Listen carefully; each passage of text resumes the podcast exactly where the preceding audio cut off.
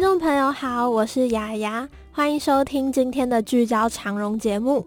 长荣大学在每个学期都会开放同学申请探索者计划，让同学透过讲座或展览分享自己的多元学习经验，不管是才艺的展现、考取证照的心得，或是旅行的经历与成长经验。这一集邀请到的来宾就是曾经用一个人旅行为主题办理探索者讲座的汪伟琪学姐。首先，我们先请学姐做一下自我介绍。嗯，大家好，我是翻译系的伟琪。好，今天很欢迎伟琪来到我们节目。那我很想请问一下学姐，为什么会想要一个人旅行？嗯，其实我一个人旅行不是说我喜欢一个人旅行，然后就开始一个人旅行，是我在后面才慢慢发现我去。参加很多事情都是我一个人去，嗯。对，然后这不代表说我喜欢就是一个人做什么事，一个人做什么事。嗯，其实我也很喜欢团体生活，只不过比如说我去绿岛打工换宿，我是自己一个人报名了这件事情，可是我到那里一样是就是跟团体生活，只是我是自己一个人去主动做这件事，所以遇到的人事物都是全新的这样子。嗯，对。那其实像我的个性比较内向一点，开始会比较困难。一个人以比较内向来讲说，一定是比较困难。其实我跟你一样，以前就是真的其实是内向。的，只是因为我自己的个性是属于那种好奇心超强，然后喜欢就是挑战，对挑战，然后碰一些新的经验啊事物。那我想请问一下学姐，什么时候开始一个人旅行的？嗯，如果是以真的。一个人去做某件事情的话，是从我大一的时候，我一个人有去参加的事情有，就是我大一暑假第一次去绿岛打工换宿，自己一个人。嗯，然后我在大二的寒假的时候是自己一个人，也是去报名纽西兰的打工换宿。哦，对，哎，不是打工换宿，是纽西兰的呃当志工。哦哦。然后最后面我有志工结束的时候，我有自己去，就是一个人去旅行。嗯，这样子。嗯嗯。然后在大二的暑假，我有一样去报名，就是与上海。的学生做交流哦，对，然后也是同一个暑假，然后我就去参加。你等一下会就是提到的，就是个人环呃个人环岛环岛的介入计划，对。然后大四的时候，我有去参加学校的交换生，然后也是自己一个人这样子。嗯嗯，好，请学姐跟我们分享一下第一次一个人旅行，那时候有没有发生什么特别有趣的事情？有趣的事情，其实我去绿岛总共是三十八天。然后有趣的事其实每天都在发生，对。然后我主要印象比较深刻的是，我们的店里面一开始去的时候，因为通常店里面都会养一些正常的宠物，像狗啊、猫啊什么之类的。可是我们店里面却养了一只山羊。哦哦。对。然后那个山羊它是小 baby，所以我们一开始去的时候就只能它不能吃东西，它只能喂它喝奶。嗯。对。然后是它喝奶的话，就会只会上厕所，就是一体的那些。然后等它，其实我也去一个月不是很多，可是到。两三个礼拜过后，我们开始喂它叶子，然后就开始会有固固态的排泄物出来。对啊，好，那间店是什么样店？它是属于有嗯浮潜，就是带人家去浮潜，然后还有住宿的一个对。然后我我们主要帮忙的事情就是像住宿一定要整理打扫那些基本事务，跟如果有客人来租借浮潜的设备，我们就是要帮忙这样子。因为我之前也有想要自己打工换宿过嘛，然后其实地点很多，然后各种店，我想问一下你是怎么选到这一间店的？呃，这个吗？其实以我那时候没有经验的我来说，嗯，然后我又是突然想临时对，所以我没有提早很早去做。筛选对，所以我就随便找了一家还有要招人的店，然后就这样进去了。对，可是以如果现在比较有经验的话，我会鼓励人，如果想要去做打工换宿，就是早一点去筛选你想要的店，因为评价很重要。对，嗯，好，在绿岛的期间呢，有遇到什么困难或者是挫折吗？嗯，这些挫折的话，主要就是因为像我们说的，我们的工作就是。打扫整理房间，然后我们还要换被单。可是他的被单有单人被单，单人加大，然后双人被单，双人加大，然后都很像，所以就是同期跟我一起去换宿的，然后就是这样互相 cover，互相帮忙这样子。对，然后遇到比较大的困难，应该应该不太算是困难，是就是可能别的小帮手，就是我们去那里嗯嗯打工换宿，我们称小帮手，嗯，会遇到的我们的困难就是我们这家店。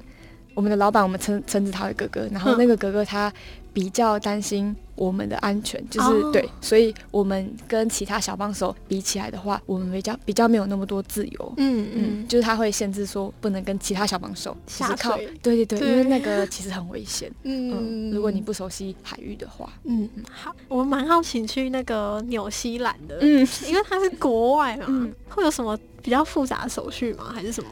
呃，复杂的手续吗？因为我是用一个 CIEE，E，这是一个机构，它好像嗯是国际教育交流协会。哦对，你就查 CIEE E 就会有了。嗯然后它里面就会有呃，自工的计划，或是你要企业交流，或是语言学校学习之类的。哦然后那时候我只是看了一个自工，诶，没有门槛，最好过，所以我就报了。嗯，对然后就上了。对，因为其实我一直从要去绿岛之前，我一直最想要去的就是去澳洲打工换宿。嗯然后因为就是像你刚刚提的，程序很繁琐，我有去那个长荣图书馆，就是找一大一大堆资料，然后就是一看到就是复杂，好累哦，到底要怎么用？就是 就是没有一个头绪，因为那时候嗯是零经验的我。然后后来就想说，算了，找一个台湾的离岛就好了。对，就从小小的最近的开始，嗯然后再慢慢往外往外。啊，对这样子，慢慢来。对嗯，在纽西兰志工是做什么的？呃，我们有就是跟一些环境是比较有相关的。哦对对对，就是我们都是待在国家公园，然后就可能帮忙去修复围栏啊，哦或是草，就有些外来种的草需要被移除啊，嗯或是帮忙，因为里呃里面都会有一些国家公园的牛啊羊啊，嗯然后他们都会用脚去把石头挖开来，所以我们要把石头再放回去，嗯让他们不要就是让车子比较好过这样子。哦对对对对对。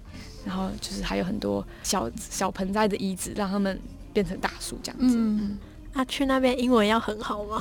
呃，是没有门槛的，其实，因为我去纽西兰当志工三个礼拜，嗯然后三个礼拜每个礼拜都会重新打乱一次，会有新的组员。我那时候的英文其实很很不敢讲，很不敢说，嗯然后我听其实还可以，可是又有一点有听没懂，有听没懂这样子。嗯可是我不太敢说，所以人家可能我问一个问题，人家回答我我不懂，我还会说，可是我根本就不懂，嗯所以那时候会让我心里有点不太好受，会觉得说我都来国外了，可是就没有没有讲出来。对，嗯可是就是就是有一点小小的遗憾。嗯，对，然后我在第三周的时候有遇到一个日本人，然后嗯他是很基基础基础的单字啊，他其实都不太会，嗯所以他比较多的是用比手画脚。可是我就只有跟他相处一个礼拜，嗯，然后也没有太多过多的交流，所以英文程度好不好，我觉得是其次，主要是你有没有那个积极主动交流那个勇敢的心去跨出这第一步。嗯对对对对对。嗯，那我们讲讲你第二次的经验嘛，就是火车环岛。嗯，那你是怎么计划想要去火车环岛？我先从我怎么开始有这个 idea。好，OK，就是暑假的时候，因为暑暑假就两个月嘛，嗯然后因为我是一个很耐不住无聊的人，嗯然后就是暑假刚开始就是一天两天，就是你知道一开始大家都是睡觉睡觉，或是做一些比较没有意义的事，嗯然后那时候突然有一天我就觉得说，我这几天。暑假才刚开始，我怎么这么无聊？然后我就失眠，然后失眠的时候，我就突然就想说，我在桃，就是各个县市的朋友有谁？就是桃园，嗯，有朋友；新竹，嗯，有朋友。我就这样子数了一圈台湾，然后就发现我每个县市好像都有朋友。那要不然就直接环岛，然后去找大家这样子。对，可是可是后来我我就想说，那如果只是跟朋友约的话，这样子就是比较没有挑战，所以我就嗯做了一个计划，就是如果 PO 一个现实到我的那个 Instagram 上面说，如果有比较不熟的，算是朋友嘛，因为有一些 同学，对。对，有些可能我们可能交。只有说过一句话，嗯。可是因为就是会有加 Instagram，、嗯。然后我想说，那就是去统计他们愿不愿意接受我去住他们家这样子。对，然后我的条件，我想要这个计划的目的是有点像是呃打工换宿，就是换嗯一天的宿，就是比如说。呃，某一个县市啊，比如说桃园好了，比如说你如果住在桃园，然后你们家是开面店的，那我就可以去那边，然后帮你们就是做做面揉面团，对，就是就是可能上菜啊嗯那些比较简单的，嗯然后就是去体验那些事情，然后就换一换一个住宿，嗯或是如果你们家是种田的，那也很酷啊，搞不好可以去帮忙插秧或者什么。就是我我不管累不累或是怎么样，我想要去体验事情，嗯然后顺便把那些平时生活中有很多陌生人、朋友或是同学都是那种点头之交，嗯然后都没有很熟，嗯所以就可以顺便利用这个机会，然后来更深入了解他们。哦，对。很棒哎，对啊，然后如果因为一定有些人家里没有在开店或是什么之类的，嗯。所以我就说，那如果你会有一些地方想去的，可是你可能还没去过，嗯。然后你可能缺一个伴跟你一起去，这样的话，我也可以跟你一起去，这样。嗯，对，，当一个陪伴，嗯，陪伴幻术。不错不错。那有很多人参与你这个计划吗？一开始因为我有这个计划，我隔天早上起来，我就马上画了台湾的地图，嗯。然后我就想，我就直接写这个县是几月几号，这个县是几月几号。然后如果我有这个想法的话，有没有人想要接受我？对，嗯然后我就想说，如果没有超过一半，那这个计划就取消。嗯然后如果有的话就，诶可以再继续探讨下去。嗯结果没想到我刚抛出去的不到半天，好多人回复，然后我自己也吓到。对啊，哦，对啊，很棒。嗯，那最后你环岛那个期间，你去了哪些地方？